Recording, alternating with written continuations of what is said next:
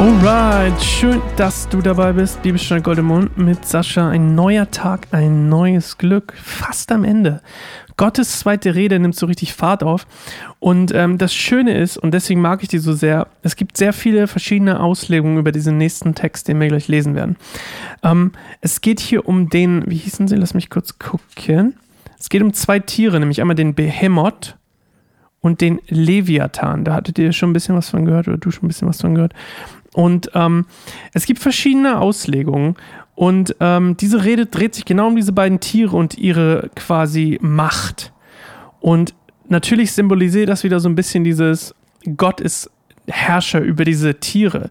Hiob und die Menschen können nicht über diese Tiere herrschen. Gott herrscht über sie. Gott herrscht also auch, und das kommen wir gleich zu, über das Chaos und über das Böse. Denn diese beiden wunderbaren Tiere waren im alten Orient eigentlich Symbole dafür, der Behemoth und der Leviathan waren Symbole für das Chaos.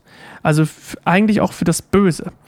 Und ähm, Gott herrscht trotzdem über diese Tiere. Er hat sie sogar erschaffen. Also hat er sogar diese furchteinflößenden, unbändigen, unzähmbaren Tiere erschaffen, die das Chaos, fürs Chaos stehen und trotzdem herrscht er über sie. Also er beherrscht sogar das Böse, wie er es ja auch beim Satan getan hat. Und das ist diese schöne Brücke.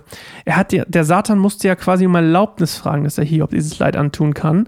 Und Gott hat ja gesagt. Das heißt, Gott herrscht auch über den Satan. Das ist so ein bisschen die versteckte Message dahinter. Und ähm, wie gesagt, über die Frage, was für Tiere es sind und was, für, was genau es ist, darüber streiten sich, wie gesagt, ein paar Ausleger. Und grundsätzlich ähm, geht es ja hier um den, ähm, um den Behemoth. Der Behemoth ist war so ein ähm, laut häufigen Annahmen eigentlich so eine Art Nilpferd. Das ist auch das, was wir gleich hören werden. Und das, äh, der Leviathan eine Art Krokodil.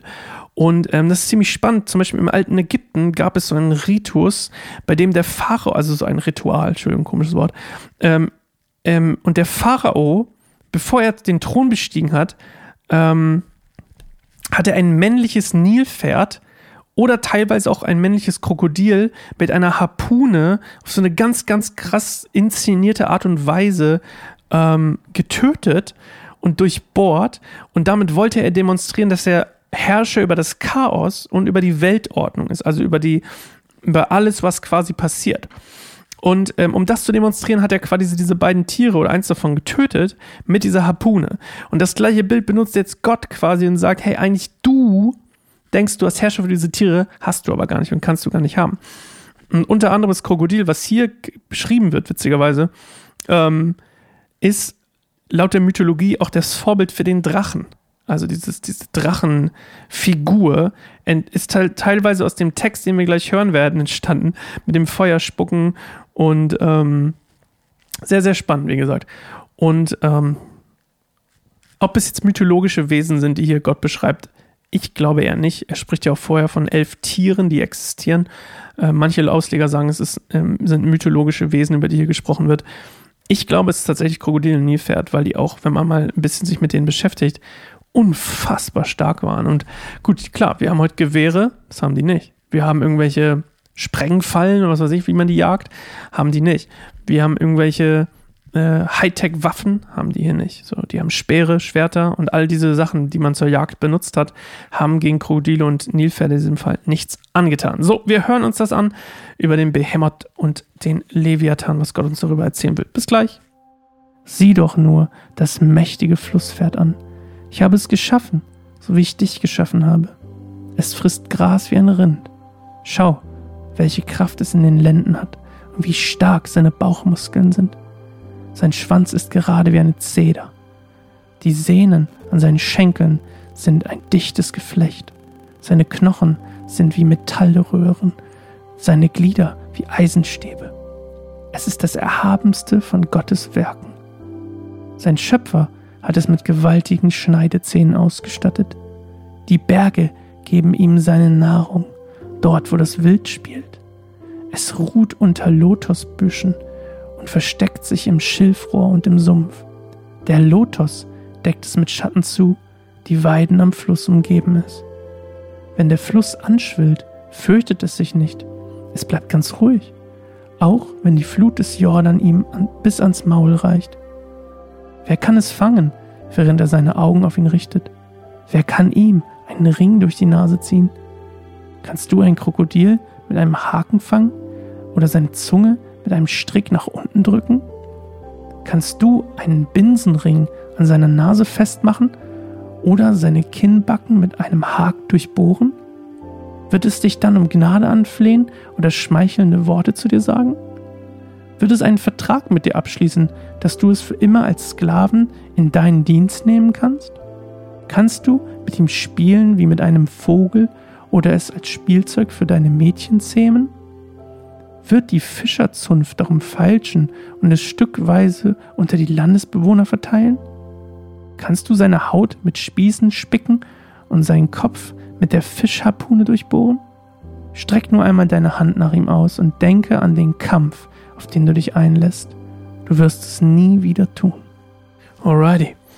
Ähm, was super spannend ist, ist, dass, ähm, und das hatte ich auch schon ein bisschen angedeutet, bin mir gar nicht mehr ganz sicher, ob ich es gestern erzählt habe oder heute, ähm, der Leviathan, diese Ausführungen über den Leviathan sind länger als alles, was Gott über irgendein Tier geäußert hat. Also bei weitem. Und er sagt ja wortwörtlich, dass der Leviathan ein bösartiges Wesen hat und sogar den Mensch angreift. Und das ist halt wiederum genau das, was ich, ich habe es glaube ich schon erzählt, ne? Was dieses Ding ist. Gott herrscht sogar über das Böse. Das müssen wir uns nochmal vor Augen führen. Satan konnte nichts tun, konnte Hiob nicht schaden, hätte Gott ihm das nicht erlaubt. Gott herrscht über das Böse. Manchmal habe ich das Gefühl, wir stellen das so ein bisschen gegeneinander und sagen, okay, das ist gut, das ist böses. Da geht es um das Geistliche, ja, um das geistliche Böse. Passieren böse Dinge auf der Welt? Absolut. Hat Gott, herrscht Gott über all diese bösen Dinge? Ja. Lässt er Dinge passieren? Ich glaube ja. Sind viele Dinge, die böse sind, Konsequenz unserer eigenen, unserer eigenen Handlungen? Ja. Gibt es Karma? Keine Ahnung, vielleicht. Ich glaube schon. Und ich glaube, wie gesagt, es ist so vielschichtig, das will ich eigentlich damit sagen. Ich will jetzt keine Antworten auf irgendwas liefern. Das müsste ich mich länger mit beschäftigen oder länger drüber nachdenken. Aber ich glaube, Gott ist Herrscher über alles. Und das ist das, was, was Hiob hier lernen soll. Gott herrscht über alles. Gott herrscht über das Leid. Gott herrscht über den Schmerz. Gott herrscht über Verluste. Gott herrscht über Krisen. Gott herrscht über Kriege. Gott herrscht über alles. Mein Job ist nicht zu verstehen, warum diese Dinge existieren. Mein Job ist nicht mal zu verstehen, welche Konsequenz, also was, ob das, warum ich leide oder warum irgendwas passiert. Ich glaube, wir verwechseln manchmal den Wert oder anders, wir verstehen manchmal nicht, warum wir Christen hier auf der Erde sind, warum die Menschen auf der Erde sind. Ich glaube nämlich unter anderem, dass das, was Gott wirklich parat hat, das, worauf alles abzielt, ist das ewige Leben. Und nicht unbedingt, dass es uns hier und jetzt gut geht. Ich glaube, wir haben hier und jetzt einen Auftrag und es darf uns auch gut gehen, aber wir müssen auch damit leben, dass wir leiden, weil wir in dieser Welt leben. Und was Gott verspricht, ist, wenn wir bei ihm bleiben und er bei uns, wenn wir uns an ihn halten und erlauben, dass er bei uns bleibt, dann, was er ja auch tut, ob wir es wollen oder nicht, also er zwingt uns nicht, ihm nachzufolgen, aber der Punkt ist einfach nur, Gott ist treu, Gott ist bei uns. Und wenn wir so leben, dann richtet sich alles auf das ewige Leben aus. In Christus. Und Gott herrscht über alles. Und das ist das, was ich hier ähm, rauslese. Und wie die zweite Rede von Gott über den Leviathan weitergeht, das hören wir morgen im neuen Kapitel. Neuen Folge Bibelstunde Gott. Und bis gleich. Äh, bis, ja, bis gleich ist gut. Bis morgen. Ciao.